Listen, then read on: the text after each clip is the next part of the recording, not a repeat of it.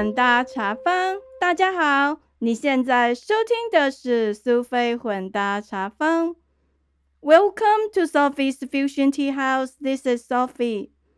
今天我要跟大家聊一个不论年龄大小，跟每一个人都有关的话题，那就是 birthday party 生日趴。美国是一个很重视儿童的国家。以前只是在报章杂志上听听而已，后来自己有了小孩，在美国这十几年来，参与了不同的 birthday party，体会到美国人对小孩的爱与重视，同时也借这个机会回顾这些年来我为自己的孩子举办的 birthday party 的经验与反响。因为我们之前时常搬家，刚好小孩的生日在暑假。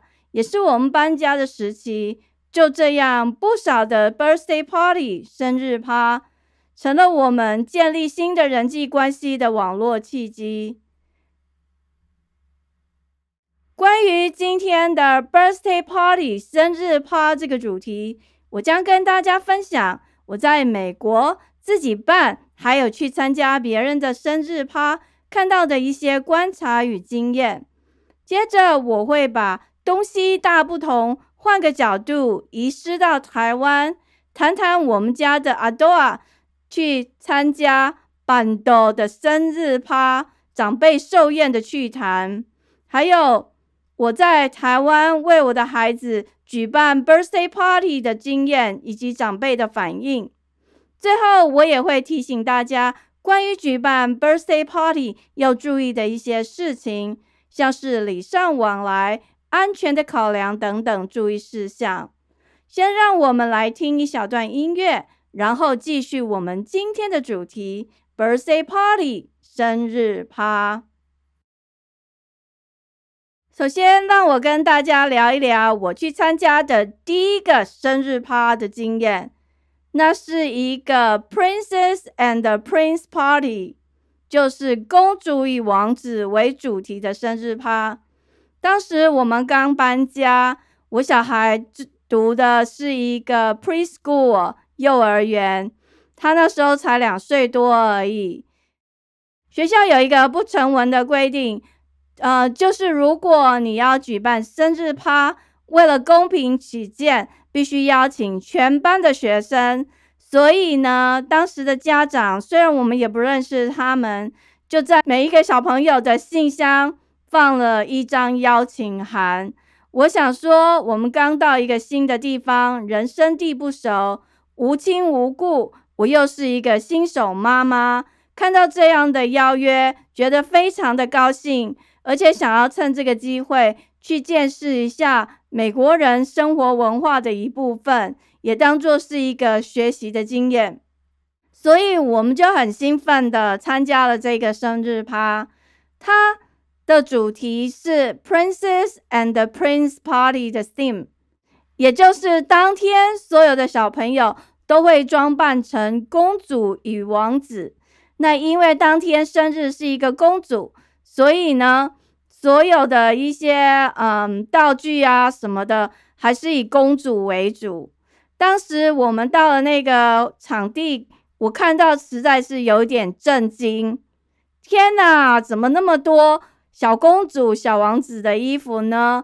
而且旁边还有很多不同的呃饰品，像是发箍啊、手链、项链之类，还有那种公主鞋。反正就是让你的孩子穿上这些东西之后，看起来就是像一个小公主跟小王子。对于一个两岁多的小孩来说，当然就是也是很新鲜的经验。所以呢。他们就很快的到那里去，然后让主办单位，也就是家长，嗯，找来的一些哥哥姐姐啊、表哥表姐之类的，然后帮忙这些小公主、小王子装扮。现场就看到这个主办的妈妈很精心的营造出一个公主与王子的生活的气氛。那我们也觉得蛮开心的，能有这样的一个经验去参观这个活动。同时，很多家长会在旁边就是聊天，互相认识。因为这个两三岁的小孩算是主办生日舞会很常见的年纪，所以我们也陆陆续续去参加了几个不同的 birthday party 生日趴。根据我个人的观察，你可以在这不同的生日趴看到不同家庭关心的核心，还有这些小孩他们喜欢的一些事物。你会在现场看到很多迪士尼系列的公主装扮，还有像是米老鼠、玩具总动员。那美国很流行的儿童卡通 Dora 朵拉，或是 Go Diego Go 出发吧迪亚哥，还有 Peppa Pig 粉红猪小妹。另外跟动物有关的，像是 Paul Patrol 汪汪队立大功。还有 Thomas the Tank Engine and Friends 火车的东西，另外也有一些人喜欢呃卡通人物的，像是皮卡丘或者是那个忍者龟，这些系列都有。所以经过了将近一年的经验，我们的小孩也要满三岁了，那我就开始在构想，我们应该要有什么主题呢？偏偏我这个人对这些东西其实都不太懂。好在我先生同事的小孩，他非常喜欢吹气球，而且他喜欢把气球做成各种不同的那个玩具造型。后来我们前思后想，就决定找他来当我们的小帮手。毕竟我们也没有什么亲朋好友住在那个地方，然后就请了这个小孩。以很便宜的价钱雇他，然后请他来帮现场的小朋友吹出各种不同造型的气球，像是呃小动物啊、剑呐或其他的，反正他自己就呃设计了大概十款不同类型的东西，然后准备好气球，那现场就让喜欢的小朋友去选他们自己喜欢的，然后吹成那个样子。当然，这过程中我也在呃跟不同的妈妈们询问不同场地，然后比价。后来算了一算，最后我们就在我们常去的公园，它那里有一个会议厅，呃，价格还算合理，所以我们就租了两个小时，然后让我们小朋友在那里办三岁的生日趴。那除了我刚刚提到的主题是那个气球以外，公园也有那个小火车，所以我们就让那个小朋友玩一玩的时候，可以去公园坐小火车，然后再回来吃东西。那一般来讲，大部分人都不会抗拒披萨，所以我们当时准备了披萨，还有三明治。大人就是在那里吃吃喝喝，小朋友就在那里跑跑跳跳玩闹。不过，因为三岁左右的小孩其实不是很方便的年纪。所以一个人要处理所有的事情，另外一个人呢就要关心或照顾你的小孩。那要帮忙递食物啊，或者是看有人不小心又打翻了这个，打翻的那个。好在当时我们住的那个地方，也就是我先生工作的学校，刚好有认识两个台湾留学生，他们很热情，也过来帮我们，算是我们的家人。使我不至于太过于手忙脚乱，那我也很感谢他们。之后的感想就是觉得，哦，这个办生日趴真的很不容易诶。以前就只是去看，然后吃吃喝喝陪小朋友，没有想到自己这样搞一场下来，其实真的蛮累了。不过这也是人生经验的一个实战课程，我觉得就是边做边学。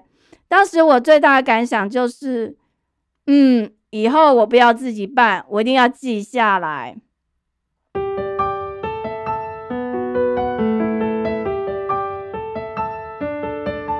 后来我们搬到另外一个州，我们女儿开始念那个 kindergarten，也就是美国的小学生五岁开始要念的第一个年级。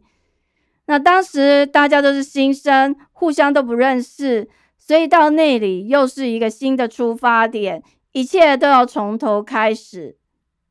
那个时候，在那个年纪，也是蛮多人喜欢办 birthday party 的，所以呢，只要有人愿意邀请他，我们还是都有去参加。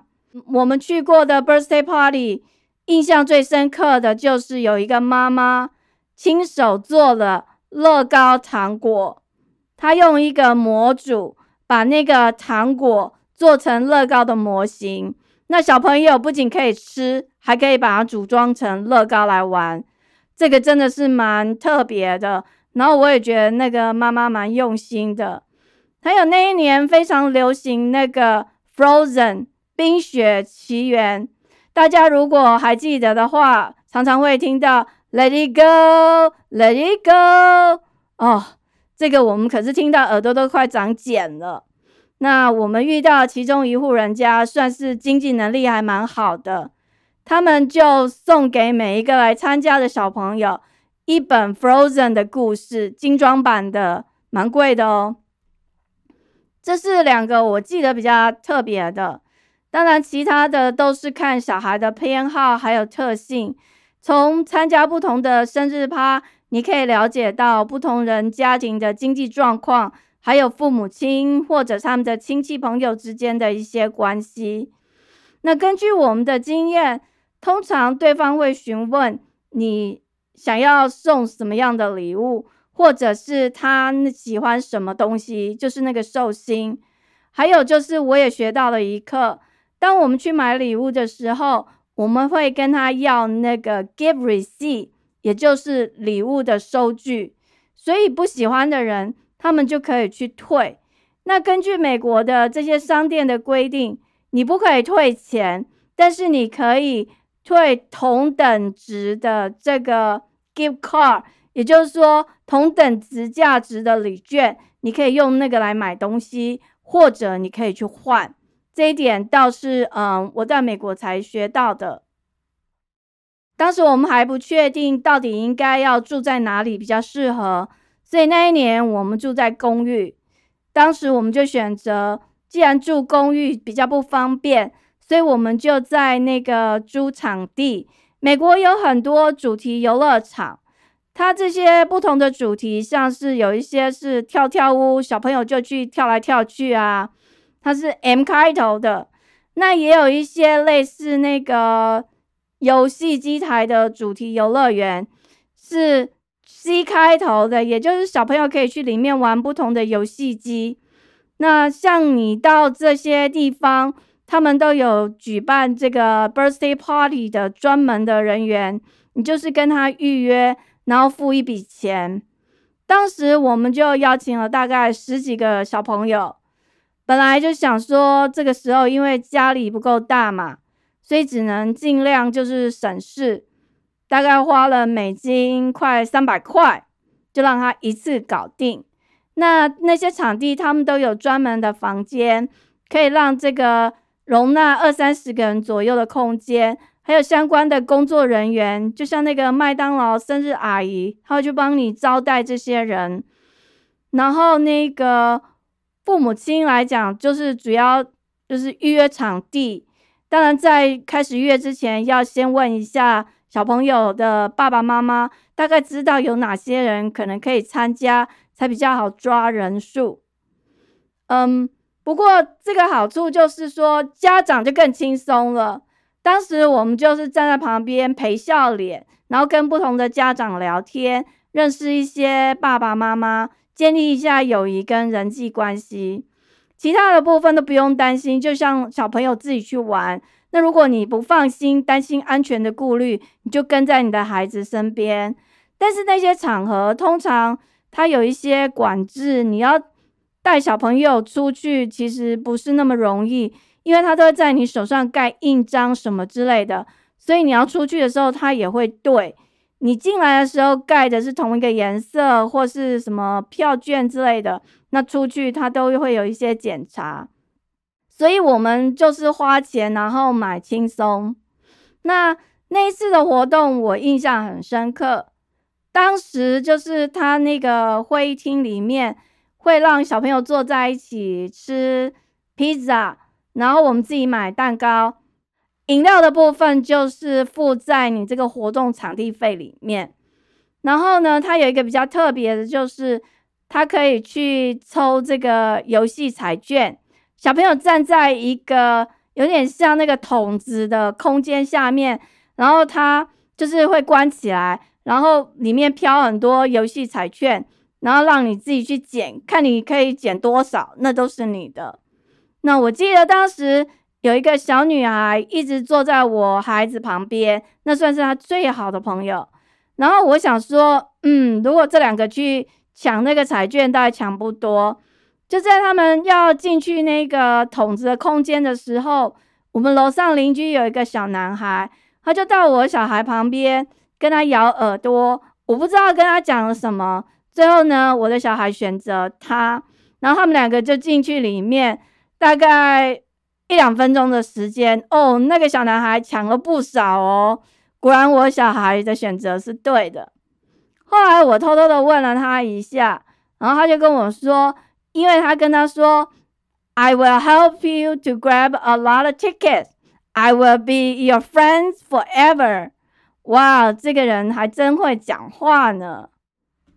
这是我印象呃很深刻的一个经验。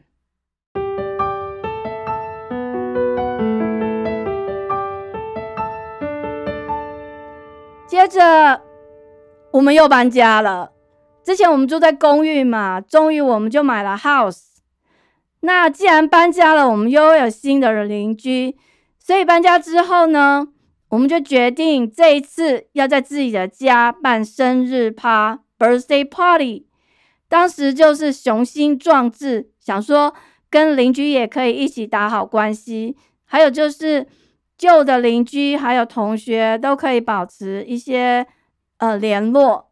所以就在我小孩七岁那年，我就又帮他办了一次生日趴。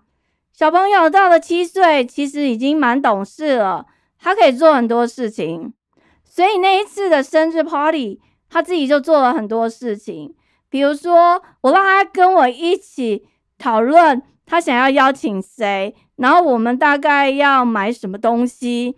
同时，我请他。帮忙做邀请函，那还有，因为他有一半的墨西哥裔血统，所以我们就决定要做一个东西，叫做 pinata。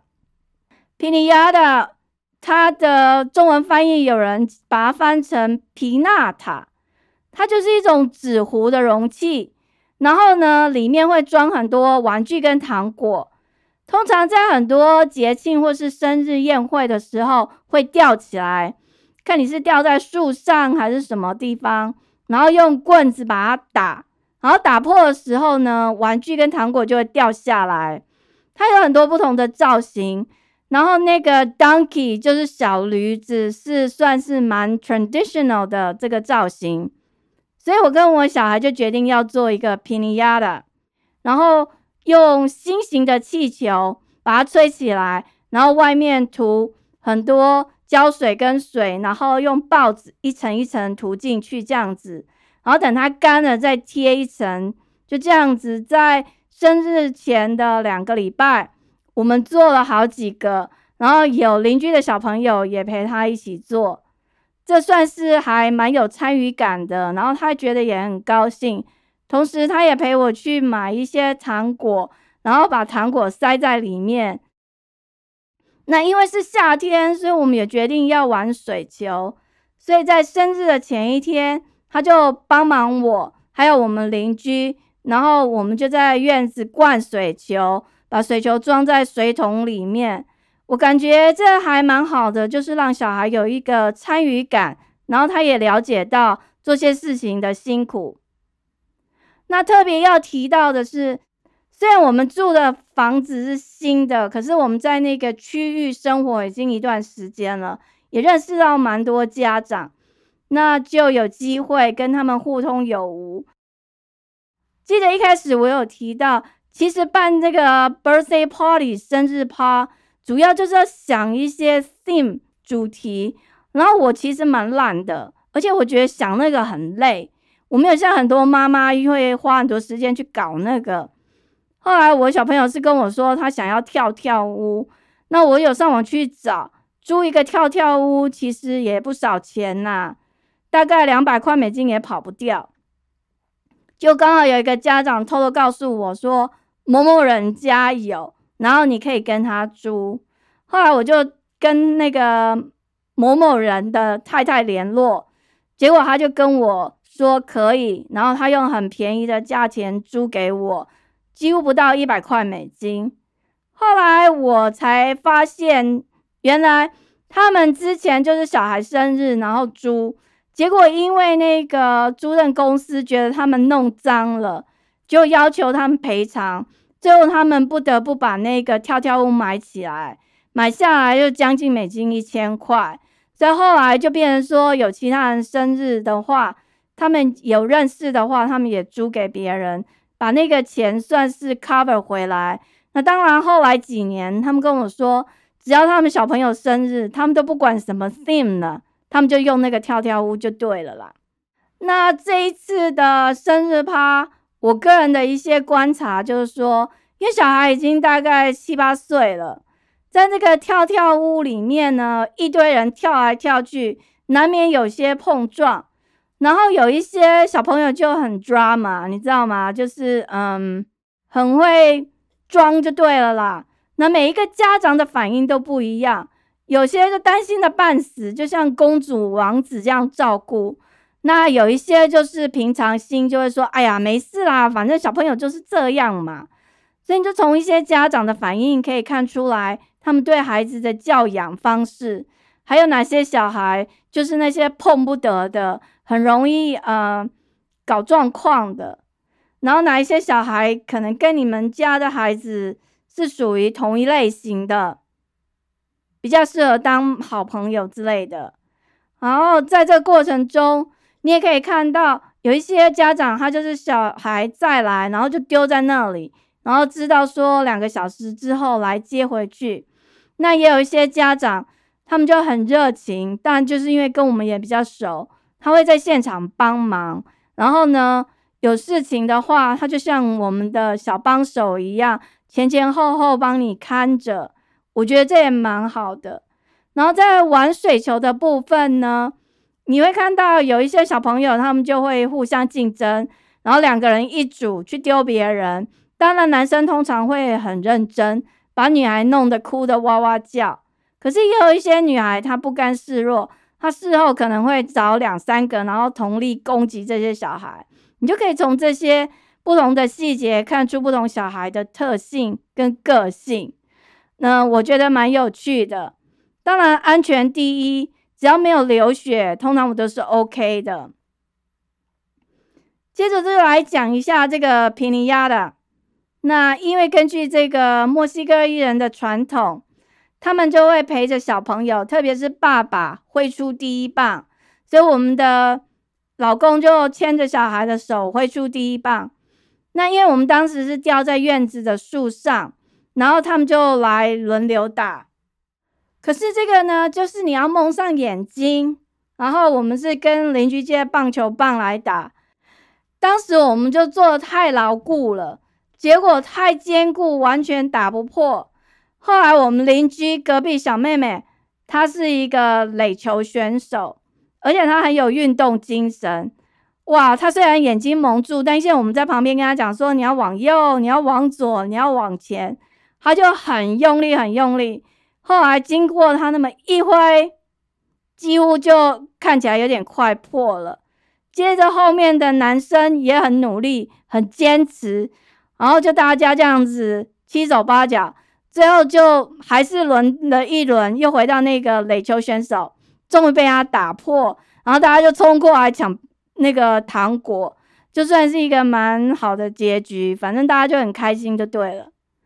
最后呢，吃蛋糕、拆礼物，这几乎是所有的 birthday party 生日趴的这个最精彩的结局。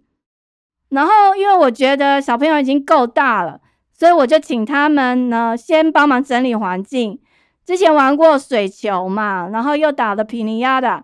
所以我在当时就跟他们说：“哎，谁捡到的那个气球残渣最多，就可以那个领到什么奖品。”所以大家又很厉害哦，通通抢去那个跑来跑去，然后在地上捡那个屑屑，同时，我们也提醒他，我们要这么做是因为怕那个小鸟啊或小动物吃到会死掉，这也是一个蛮好的机会教育。后来大家就几乎算是整理的七八成了，然后就开始嗯唱生日歌，然后准备吃蛋糕、拆礼物。拆礼物是小朋友最喜欢的，他们都会围成一圈，然后互相看彼此送给那个寿星的礼物。在那个时候，其实你也有一个很好的观察机会，你可以看到每一个小朋友的个性，还有呢，他们对这个寿星的重视。我自己很感动，就是有一个小男孩，他也是那个西语裔的小朋友，然后他阿公阿妈带他来的，然后他阿妈跟我说，他那个礼物是他跟他一起做的，可是他是一个男生哦。然后他做的是，嗯，就是有一点像蛋糕的一个那个盒子，那里面你可以放珠宝啊、玩具之类的。我们到现在都一直留在家里，我就觉得蛮感动的。因为我们是在户外的，所以我当时就觉得，嗯，还好，我们只是把院子弄乱了，用水冲一冲，也还不会太惨。如果一堆人在家里面跑来跑去，那应该是蛮累的。所以我的感想是，夏天生日的优点就是在户外，其实还可以。但是我又觉得，嗯，以后不要再办 party 了，真的很累。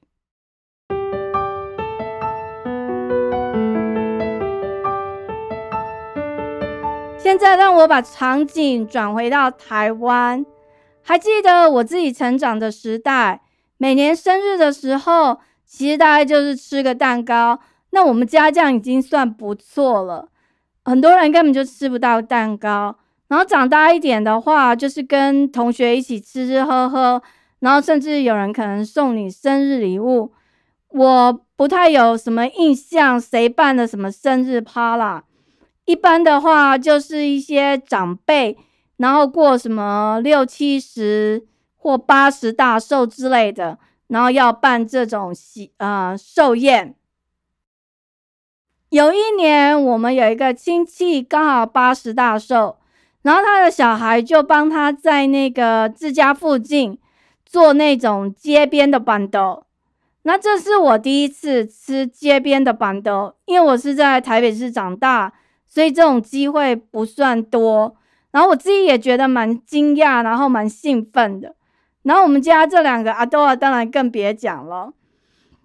那那个时候大概快十年前了，那个时候高雄市的铁路还没有地下化，然后我们亲戚家刚好就住在那个旁边是有铁路经过的，所以呢，那个帐篷就围在马路边嘛。然后他们挡住了一个车道，然后另外还有大概两三个车道，在帐篷里面就放那种桌椅呀。我们家这两个阿豆从来没看过，然后就觉得很特别。同时还看到现场有一些那种活生生的食材，像是鱼虾啊，然后中破师在那边煮东西，然后小朋友就围在旁边看呢，嗯。我老公当然是有一点担心，他觉得那样子旁边有火在那边炒，有点不太安全。那开始吃板豆的时候，那个一道道菜就这样端上来，然后大家就边吃东西边聊天。因为那时候高雄铁路还没有地下化，所以我们在吃饭的时候，那个三不五时火车就会经过，然后你就听到火车经过的那个轰轰的声音。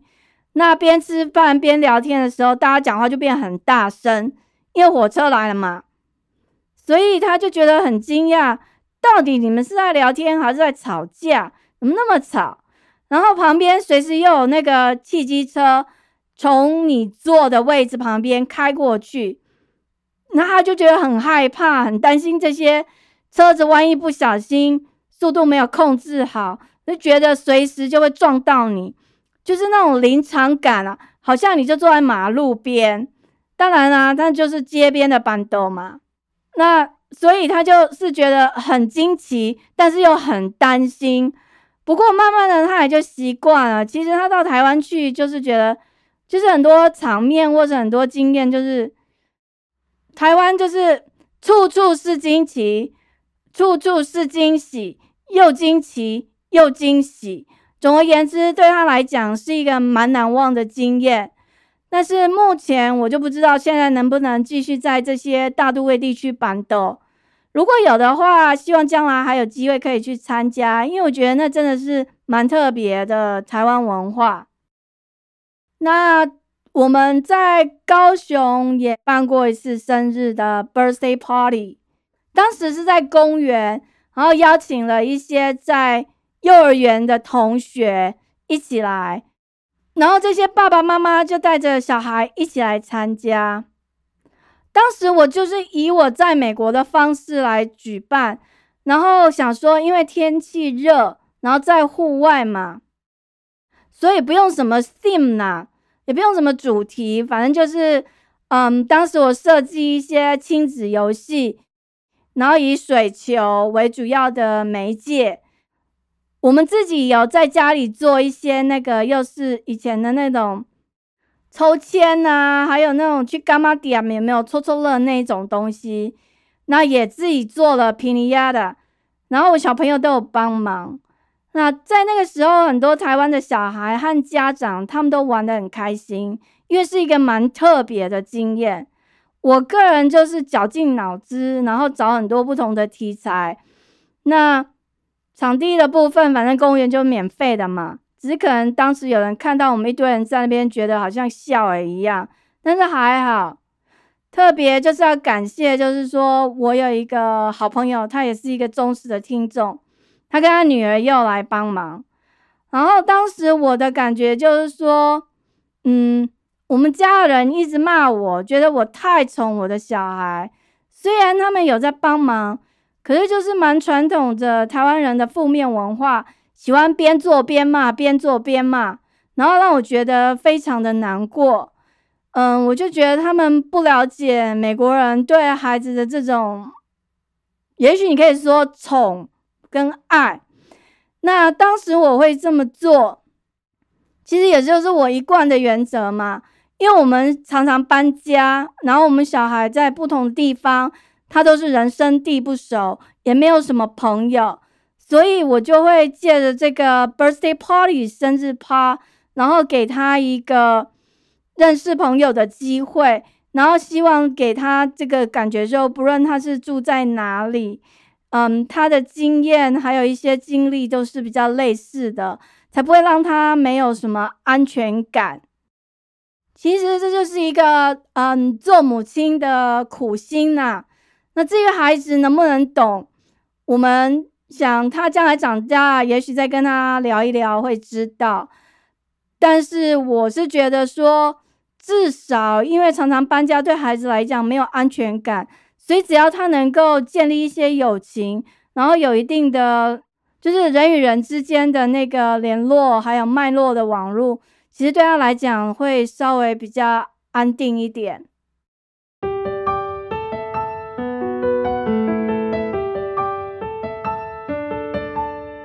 最后，我要跟大家提醒一些关于举办生日趴要注意的事情。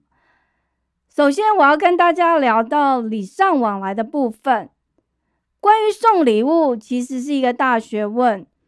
那我自己的经验，大概就是把礼物的花费放在二十块美金左右，这算是一个蛮合理的价格。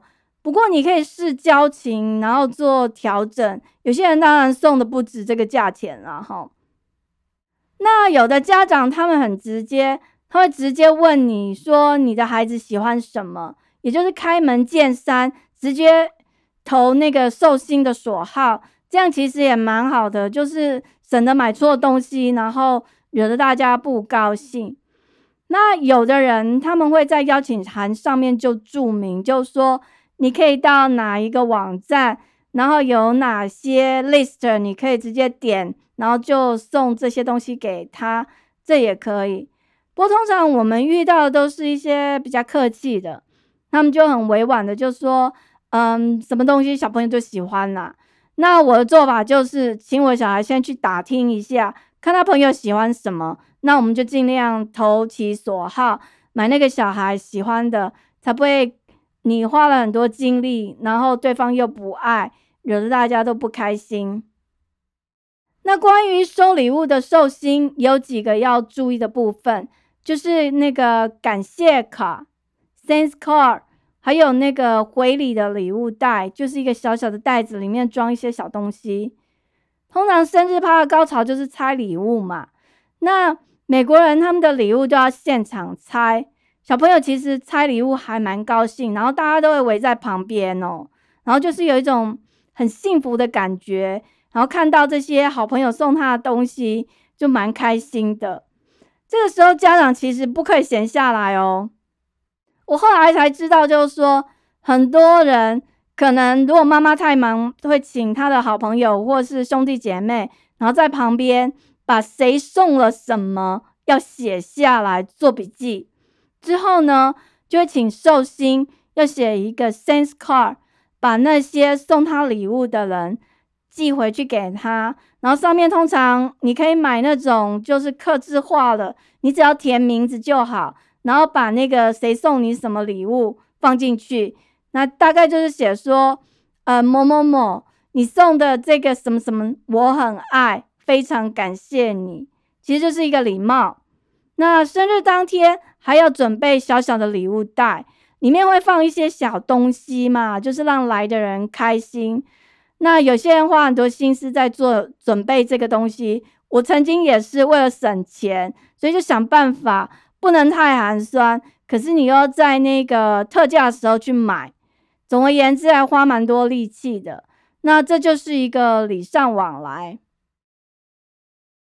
那最后要提醒大家，就是说你收了别人礼，下一次那个小朋友生日的时候，你刚才做的笔记就要拿出来看。哦，对方送你的东西大概多少钱？如果那个人很慷慨，他送了你一个超过一般我们认定价格大概二十几块美金的，他送的是一个五十块的乐高组合，那你可能要注意，当他的孩子生日的时候，你也不能太寒酸，送他一个二十块或十五块，那真的就很糟糕。所以记笔记是蛮重要的。这样子呢，才不会失礼。我觉得这是做父母要学的部分，这个部分不容易。接着，我要提醒大家有关于安全考量的部分，像是食物、场地，还有一些特殊需求。嗯，通常你在发邀请函的时候，最好就要顺便问一下受邀的人，他们是否有食物过敏的问题。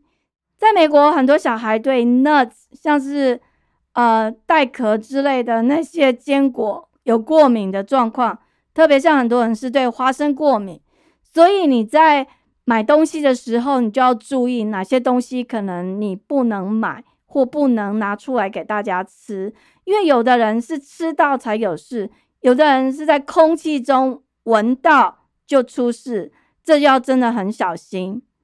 那如果你是租场地的部分，那个就还比较简单，因为通常他们会提供免费的邀请函，上面都有一些提醒跟注明哦，所以你在按表操课，反正就是花钱省事。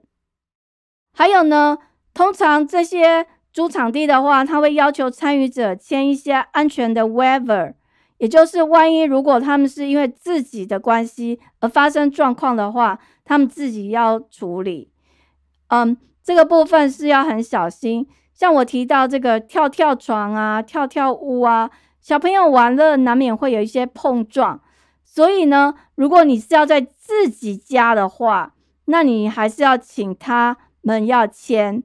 那如果你是租来的，租来公司通常他会提供你这些文件，你就要请来的人一起签，这个是很重要的。最后就是说，如果像我刚刚讲的玩水球，你又怕有的小朋友身体比较不好会生病，那你要在邀请函上面要注明，比如说他要带换洗的衣服，或者是鞋袜什么要注意的。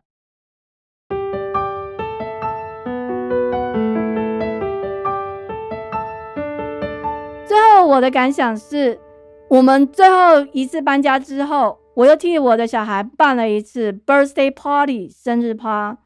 当时我们又请来了左邻右舍的小朋友，蛮多人，还有我小孩的同学，然后还有旧家的朋友都来了，然后就在我们家的院子玩水枪、水漆弹、水球，然后跑步比赛。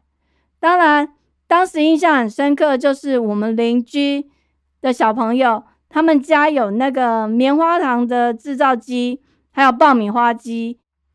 嗯，在生日还没开始之前几天，讲说可以借我们，所以当天他们就拿来我们家，然后就在那边边玩边做棉花糖，还有爆米花，我就觉得蛮好的。然后呢，大家都玩得很开心，我们又因为这样再度融入新的社区，然后也跟邻居打成一片。那一次，我就成了邻居眼中很酷的妈，因为呢，我买对了东西，我买了小朋友爱玩的水漆弹，那就像一个小水球，然后里面是有颜色的，你打在别人身上呢，它就破了，然后可能有不同的颜色，所以那个暑假呢，邻居太太都会问我去哪里买，其实我花了很多力气。然后就是趁着打折的时候，今天买一点，明天买一点，算买到不错的价格。那那年暑假，三不时就会看到邻居的草皮上有红、橙、黄、蓝、紫各种不同的颜色，那就是玩水漆弹的结果。当然，我们家这位老爷就会说：“啊，都是你的鬼点子，把我们的那个草皮弄得脏兮兮。”好在下过雨之后就洗干净了，还好。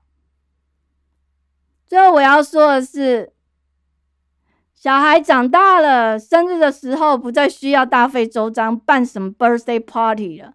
他们现在可以自己处理，真的非常简单。反正呢，就只有邀那个三五好友，然后一起来家里吃吃喝喝玩耍，所有的事情小朋友都自己搞定，爸爸妈妈很轻松，只要确定需要准备哪些食物，还有跟。那个受邀请的小孩的家长确认他们是否同意，然后就可以敲卡练吹球，一切轻松搞定。最后我要说，不论你是那个需要为孩子张罗办 birthday party 生日趴的辛苦家长，还是你跟我一样已经熬出头，可以敲卡练吹球，让小朋友自己来了。或者你正打算替你的父母张罗寿宴，做一个板的，都不要忘记你自己的生日。希望每一个人都生日快乐，Happy Birthday！时间过得很快，我们的节目又到了尾声，感谢你的收听，希望你喜欢今天的内容。苏菲混搭茶坊，Sophie's Fusion Tea House。让我们活在当下，健康开心，做自己，找到你喜欢的人生。你如果喜欢这个节目，请记得把苏菲混搭茶坊 （Sophie's Fusion Tea House） 分享给你的朋友，请给我一些回馈，这是帮助苏菲混搭茶坊 （Sophie's Fusion Tea House） 成长最好的方式。谢谢您，我们下次见，拜拜。